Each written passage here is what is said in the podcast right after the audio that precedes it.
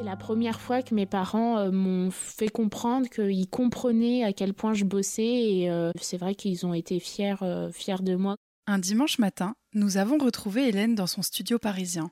Elle semblait stressée à l'idée de nous raconter son parcours. Mais ce stress est vite parti une fois le thé servi dans son service entièrement assorti à sa vaisselle.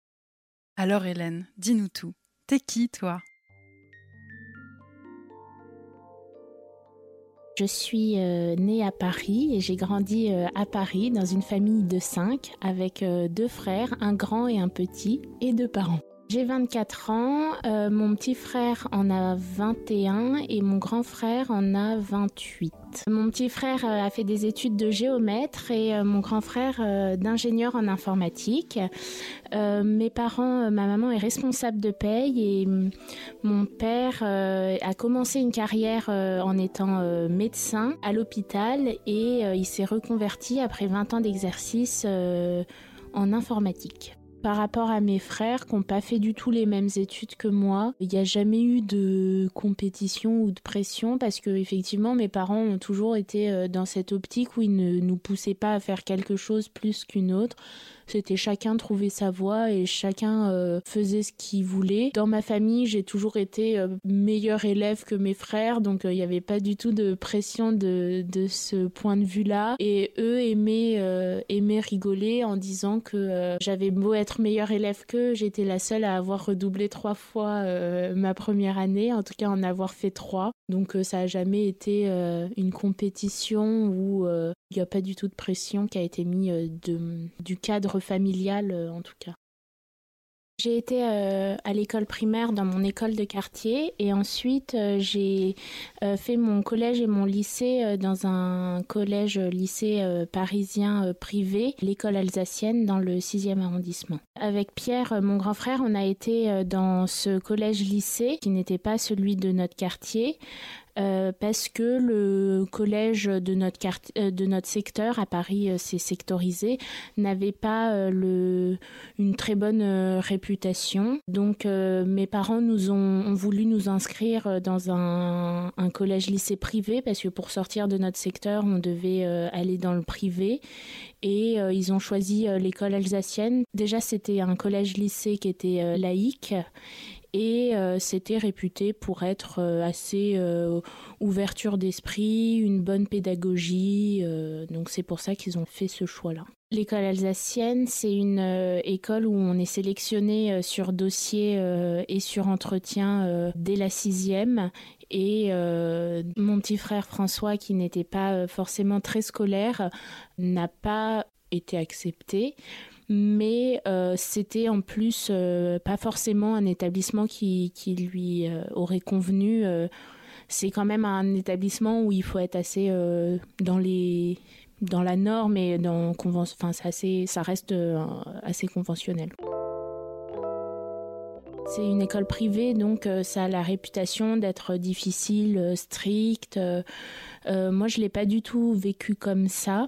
J'ai trouvé au, contraire que c'était une école où on était, on ne mettait pas du tout la pression comme peuvent mettre certains grands collèges-lycées parisiens on n'avait pas du tout de la pression de la part de nos professeurs, on était plus plutôt accompagnés et euh, je pense que cette, cette, euh, le fait qu'il y ait une grande ouverture sur les langues, des voyages, euh, ça crée un climat où finalement on se sentait assez bien.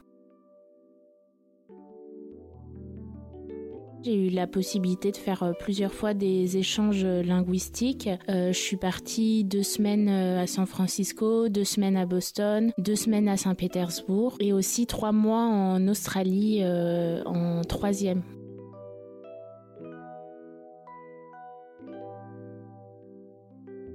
J'étais une très bonne élève. Euh, relativement sage. Euh, a priori, euh, je répondais un petit peu à mes professeurs, parfois avec un petit peu d'insolence, surtout en primaire et au début du collège. J'ai eu plusieurs fois des punitions en primaire où je devais copier 100 fois je ne dois pas être insolente avec mon maître. Et j'étais assez timide, surtout bah, collège, lycée, j'ai été assez timide. Mais c'est peut-être aussi l'environnement de ce collège-lycée parce que même si on nous mettait pas la pression et tout. Ça reste un collège-lycée parisien privé et donc il y en a beaucoup qui avaient des moyens qui étaient peut-être plus importants que, ma famille et donc c'est un, milieu quand même un petit peu particulier et je pense que ça a un peu favorisé ma timidité. Après, je sais pas si c'est pareil partout, mais il y avait quand même euh, des groupes euh, au sein des, classes avec euh, ceux qui étaient populaires, ceux qui ne l'étaient pas. moi, j'ai jamais fait partie du groupe des populaires. J'étais pas dans le groupe des bolos, mais j'étais dans le groupe bah, du milieu, quoi, entre les deux. J'ai toujours eu des, des amis comme ça, des groupes d'amis et tout, mais mais c'est vrai que peut-être que ce cette, euh, image des populaires, il fallait tous euh, faire comme eux et tout. Et moi, j'ai jamais fait trop comme eux, j'ai jamais euh, suivi les modes qui suivaient et tout. Et donc, je pense que ça a favorisé le fait que je me suis jamais sentie stylée, quoi. Je suis restée dans cet établissement de la sixième jusqu'au bac. Ça fait quand même beaucoup d'années dans le même établissement, avec les mêmes personnes, euh, toujours dans le même environnement. Et en études supérieures, on, change, on retrouve des gens, peut-être un milieu un peu plus euh, mélangé, euh, des gens qui viennent un peu de tous les horizons et ça change.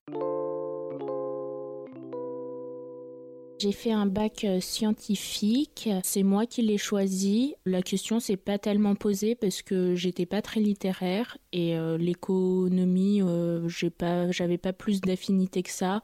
Et puis c'était quand même une époque où, je sais pas si c'est toujours comme ça, mais où les bons, enfin ceux qui allaient en bac ES, c'était ceux qui avaient plus de difficultés, à moins d'avoir un, un attrait particulier pour les sciences économiques et sociales. Mes parents m'ont jamais poussé. Après, c'était, euh, j'étais dans un, lycée où il y avait que des les trois filières euh, générales. Il n'y avait pas de filière technique, donc ça s'est fait assez euh, naturellement. Après le bac, euh, j'ai commencé par euh, la première année de médecine. C'est vrai que donc j'ai toujours été euh, assez scientifique et du coup je voulais poursuivre dans des études qui soient scientifiques. Je voulais pas non plus aller en prépa parce que après la prépa c'est une école d'ingénieurs et je trouvais ça très abstrait et j'avais l'impression que les ingénieurs c'était des gens qui étaient dans leur bureau derrière des ordinateurs et ça me m'intéressait pas trop. Et donc je suis allée en études de médecine parce que c'était des sciences et c'était assez concret comme étude. On savait à peu près où est-ce qu'on allait et donc j'ai fait euh, deux fois ma première année de médecine. J'avais toujours été bonne élève et du coup, euh, j'avais jamais trop douté du fait que je pouvais l'avoir dès le premier coup. Euh, bon, c'est peut-être un petit peu prétentieux de ma part, mais ça me faisait pas peur. Après, je l'ai pas eu, j'étais pas mal placée, mais je pense, enfin, je l'ai pas du tout mal vécu Déjà parce que les gens avec qui je le passais euh, dans la même fac euh, que moi ne l'ont pas eu non plus. J'avais eu un pote de lycée qui l'avait eu, euh, voilà, mais qui, avait beaucoup plus travaillé que moi. Donc je l'ai pas mal vécu, surtout que je pense que du coup c'était pas vraiment ce que je voulais faire et donc j'étais pas vraiment investie dans ce choix. C'est vrai qu'il y en a qui le vivent mal euh, la première année de médecine parce qu'il y en a qui rêvent depuis qu'ils sont tout petits de faire médecine. Moi, c'était pas le cas. Je voulais faire des sciences, je voulais pas être ingénieur et du coup, je me suis retrouvée en médecine, mais le c'était pas un rêve d'enfant de devenir médecin, quoi.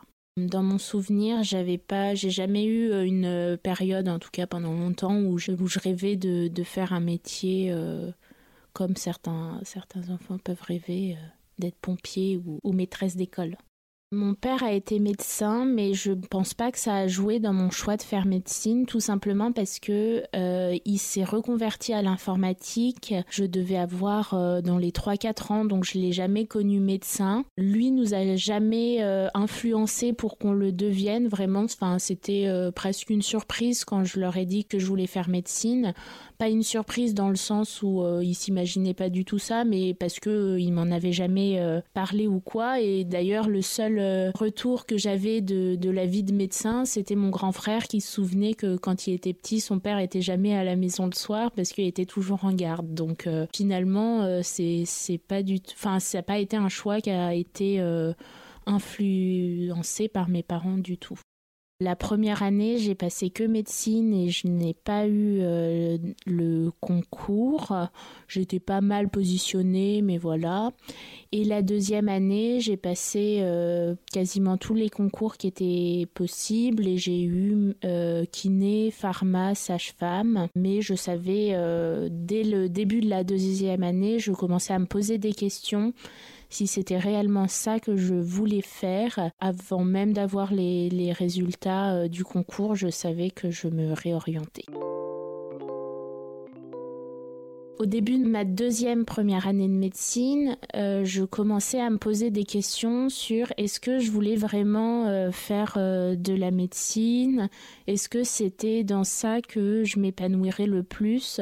C'est vrai que je l'ai dit, je suis assez timide et donc je me disais est-ce que je vais réussir à m'épanouir réellement dans une relation médecin-patient où il faut quand même être très spontané, naturel pour créer un, un climat de confiance? Donc finalement, ça m'a attiré pas plus que ça. Et j'ai commencé à me dire, mais dans quoi je pourrais me, me réorienter? J'ai commencé à me dire, pourquoi pas faire euh, une fac euh, d'économie-gestion, donc qui soit assez, euh, enfin ça reste assez général comme formation. Et je me disais que, en fait, j'avais envie de pouvoir comprendre la presse quand je lisais le journal, quoi. Quand on parlait d'économie, de d'inflation, euh, tout ça dans, dans les journaux, j'avais envie de pouvoir comprendre et avoir mon avis sur, euh, sur ces questions-là. Et c'est peut-être pour ça que j'ai eu envie de faire euh, une fac d'éco-gestion. Donc j'ai commencé une licence à Dauphine et dès la première année, on avait la possibilité de prendre un certificat d'études juridiques qui était finalement comme un double parcours où on suivait en parallèle euh, des, des matières euh, de droit mais un petit peu plus allégé que, même beaucoup plus allégé qu'une licence euh, classique de droit, en parallèle de nos, de notre, de nos enseignements d'éco-gestion. Je sais plus si j'avais vraiment envie de faire ce certificat ou pas, mais je sais que ma maman m'a un peu euh, à prendre ce parcours parce que euh, je sortais euh, de, de deux ans de médecine où j'avais beaucoup travaillé, que je me retrouvais à la fac et avec la réputation que ça, à la fac où on, on travaille pas beaucoup, elle me disait ça sera quelque chose en plus qui te stimulera. Et donc j'ai commencé ce, double parcours deux ans après mon bac et euh, j'ai fait euh, trois ans de licence euh, en me spécialisant en dernière année de licence dans le droit. Et en sortant de la licence, je savais toujours pas comprendre la presse économique. Le droit, ça m'avait un petit peu attiré lorsque j'étais au lycée parce que j'avais fait un stage de trois semaines dans un cabinet d'avocats spécialisé en droit immobilier et j'avais trouvé que c'était un métier qui était très très diversifié et que même pour quelqu'un qui était timide, le fait de plaider euh, devant, euh, devant euh, un juge, c'était pas si effrayant que ça, dans le sens où on était très préparé et donc on savait ce qu'on allait dire et qu'il n'y avait pas de souci là-dessus. La seule chose qui me faisait peur, moi, c'était que les études de droit sont des études qui sont comme ça, a priori, très littéraires et j'avais pas envie de me lancer là-dedans. Pendant euh, ma licence de droit, je devais faire, euh, pour euh, valider mes années, on devait avoir des expériences professionnelles et c'était assez large. Ça pouvait être des expériences euh, job d'été, ça pouvait être un stage euh, dans le milieu juridique ou ça pouvait même être un engagement humanitaire euh, l'été, donc c'était assez vaste. Et moi, pendant mes premières années de licence, j'ai fait l'été de l'intérim, ça me permettait de gagner un petit peu d'argent tout en validant mes, années de licence. Donc c'était des, des jobs assez sommaires de secrétariat, opérateur de saisie, euh, je travaillais, euh, j'ai travaillé euh, deux étés de suite au service courrier chez Accenture. Donc c'était des, des, jobs très simples, mais j'étais relativement bien payée et donc ça, ça me permettait de me payer mes vacances après. Et en L3, j'ai vu passer une, une petite annonce d'un cabinet qui cherchait quelqu'un pour s'occuper de sa facturation, un étudiant de, pour 8 heures par semaine de euh, s'occuper de faire leurs factures euh, et euh, de suivre leurs encaissements sur, sur leur compte en banque. Et donc, c'est assez naturellement que j'ai postulé à cette annonce parce que ça me permettait toujours de continuer un peu à, à, gagner quelques sous et aussi ça me permettait d'avoir un premier contact avec un cabinet d'avocats, de rentrer et je suis restée dans ce cabinet pendant un an et demi. J'ai commencé en, avec une convention de stage et fini avec un CDI. Et euh, c'était donc 4 euh, heures euh, en télétravail et 4 heures en présentiel. Donc ça me permettait d'être à la fois assez souple parce que je pouvais travailler depuis chez moi à l'heure où ça m'arrangeait quand j'étais en télétravail et ça me permettait aussi d'avoir un premier aperçu du monde des cabinets euh, d'avocats, de découvrir le métier et puis de me faire mes premiers contacts euh, dans le milieu car c'est un cabinet spécialisé en fiscalité et c'était déjà un domaine euh, en L3 qui commençait à, m'intéresser.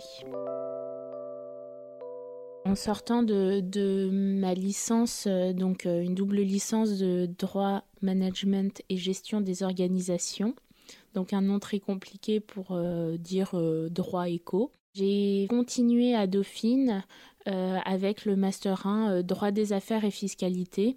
Donc c'est un peu euh, la suite logique à Dauphine de, de, ma licence. Moi je suis restée toujours un peu avec la même classe. On a tous intégré le Master 1 droit des affaires et fiscalité. L'année s'est passée, c'était l'année 100% à distance parce que c'était 2020-2021. Mais comme on se connaissait tous dans la classe, ça n'a pas été trop lourd non plus. C'est sûr qu'on se voyait pas, mais au moins on découvrait pas une nouvelle promo à distance. things Au cours de ma première année de master, donc j'ai fait euh, de la fiscalité de l'entreprise et de la fiscalité de, des particuliers. Et euh, j'étais un peu plus attirée par la fiscalité euh, des particuliers parce que encore une fois, je pense que c'était plus concret comme matière vu que ça, ça touche absolument n'importe qui, n'importe qui qui travaille doit payer des impôts et même quelqu'un qui ne travaille pas paye des impôts en achetant de quoi manger au supermarché. Et donc, euh, j'avais envie de faire de la fiscalité patrimoniale. Et il n'y a pas beaucoup de masters euh, en France qui soient euh, spécialisés en fiscalité patrimoniale. Mais il y avait un master à Dauphine et je suis partie en master 2 droit du patrimoine professionnel. C'est un master donc qui qui forme beaucoup sur la fiscalité patrimoniale et c'est pour ça que je l'ai choisi.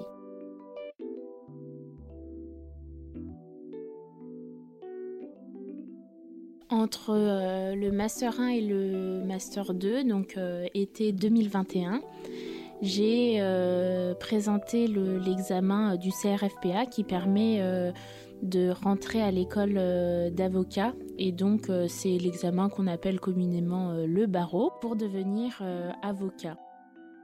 Pendant les études de droit, on est assez conditionné pour devenir avocat, en tout cas à Dauphine, euh, personne se posait trop la question. Euh, tout le monde, euh, tout le monde visait d'être avocat et on était là pour ça. Il y en a quelques-uns qui voulaient être magistrats ou, ou, d'autres métiers du droit, mais c'est vrai que la plupart, on se posait pas trop la question. Et moi, de la même façon que tout le monde, je me posais pas trop la question et c'était c'était logique que je, je devienne avocat.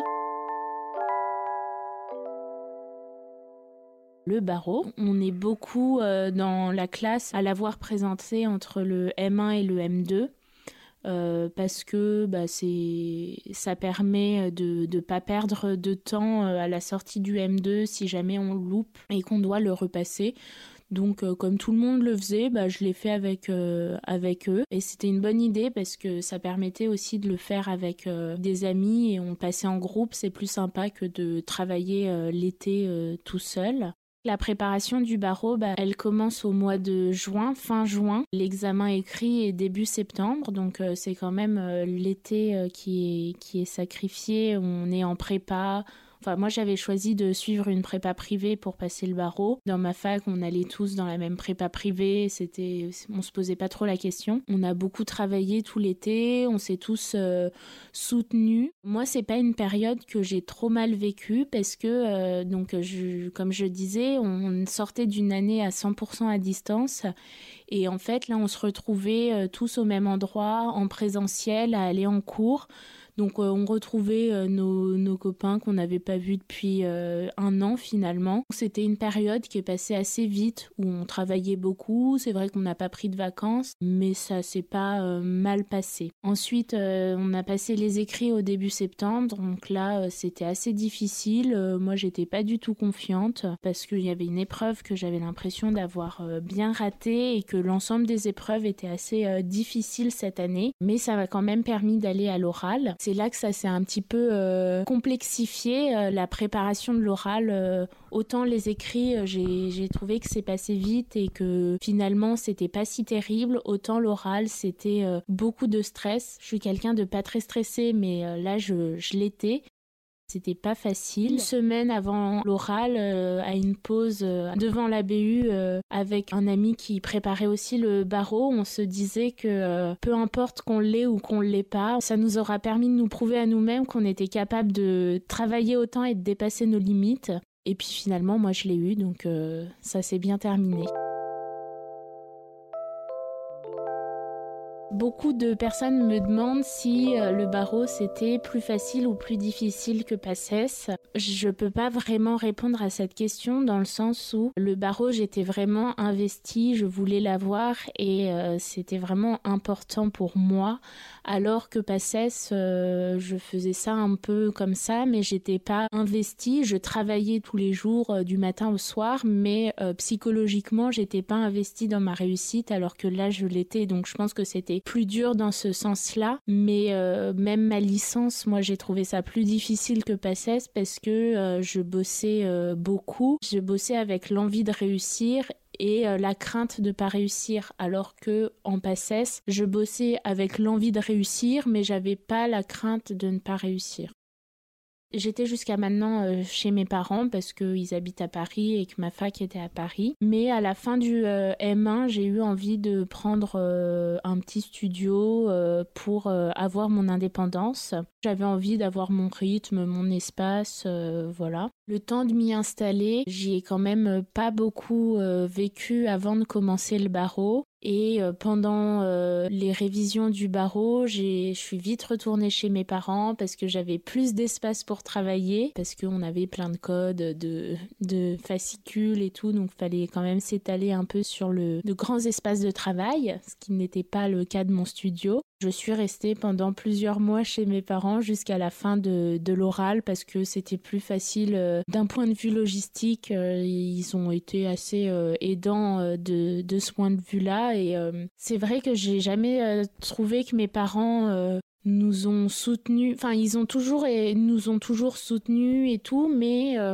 ils sont jamais été euh, très euh, enfin ils ont jamais montré qu'ils étaient fiers de nous et tout. Ça m'a pas manqué le fait qu'ils soient pas euh, toujours là à nous dire que ils étaient fiers de moi et tout parce que c'est jamais trop la relation non plus qu'on a eu avec mes parents.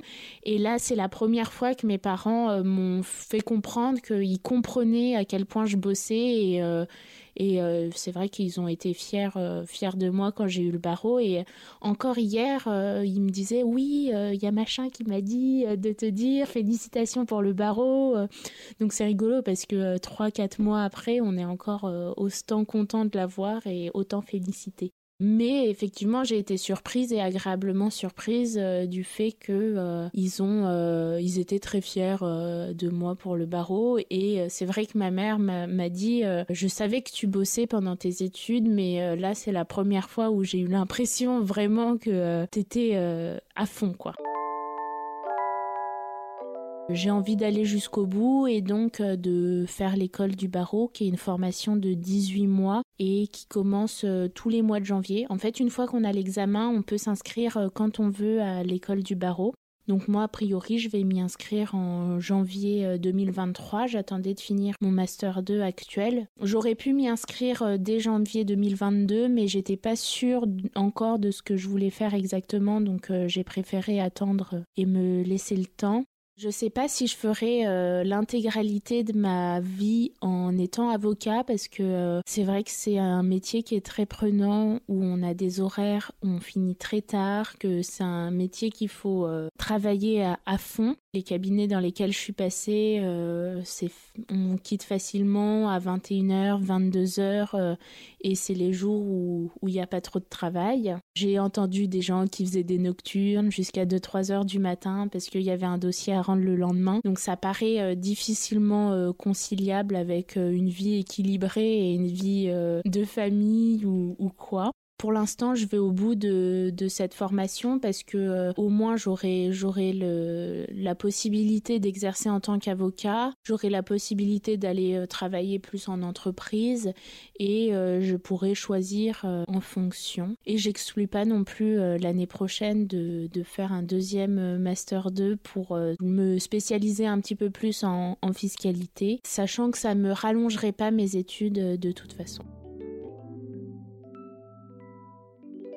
Est-ce que notre métier et nos études nous définissent euh, c'est une question où je pense qu'on ne peut pas euh, répondre, ça va dépendre des, personnes, parce qu'effectivement, euh, en partie, ça peut nous définir, parce que ça, si c'est quelque chose qui nous plaît, enfin si on fait un métier qui nous plaît et qui nous épanouit, euh, ça fait euh, partie intégrante de qui on est, mais il va y avoir aussi des personnes qui euh, se définissent pas par ce qu'ils font, parce que peut y avoir des profils différents dans un même métier, et certaines personnes vont vont préférer mettre l'accent sur leur vie personnelle sans forcément avoir un métier qui leur plaise à 100% pour consacrer du temps à, au reste. Dans tous les cas, on ne se définit pas uniquement par ce que l'on fait. Euh, certains se définissent en partie par leur métier, mais en tout cas pas par nos études.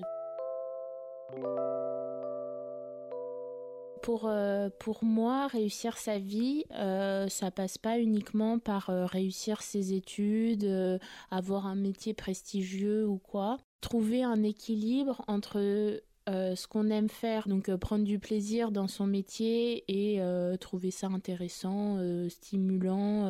Mais c'est très personnel parce que de, certains vont vouloir avoir un, un métier qui est seulement alimentaire et vivre de leur passion à côté. Moi, déjà, j'ai pas une passion qui prend tout mon temps libre, donc voilà, mais euh, donc pour moi, réussir sa vie, ça va être euh, un équilibre entre un métier euh, dans lequel on s'épanouit et on se plaît et une vie personnelle et sociable où on a du temps pour faire ce qu'on a envie. Moi, j'ai pas envie de gagner ma vie de façon trop importante qui me fasse perdre la valeur des choses simples.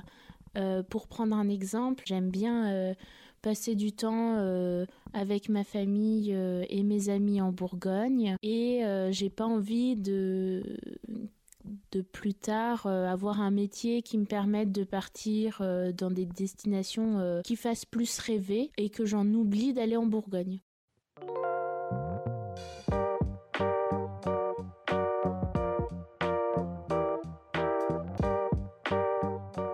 Après notre enregistrement, Hélène hésitait à se diriger en Master 2 en fiscalité de l'entreprise ou de partir en stage durant 4 mois dans un cabinet avant d'entrer en école d'avocat. Elle a finalement opté pour le Master 2.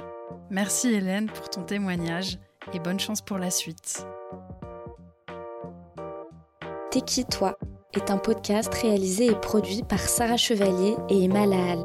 La musique a été composée par Hugo Beltramo.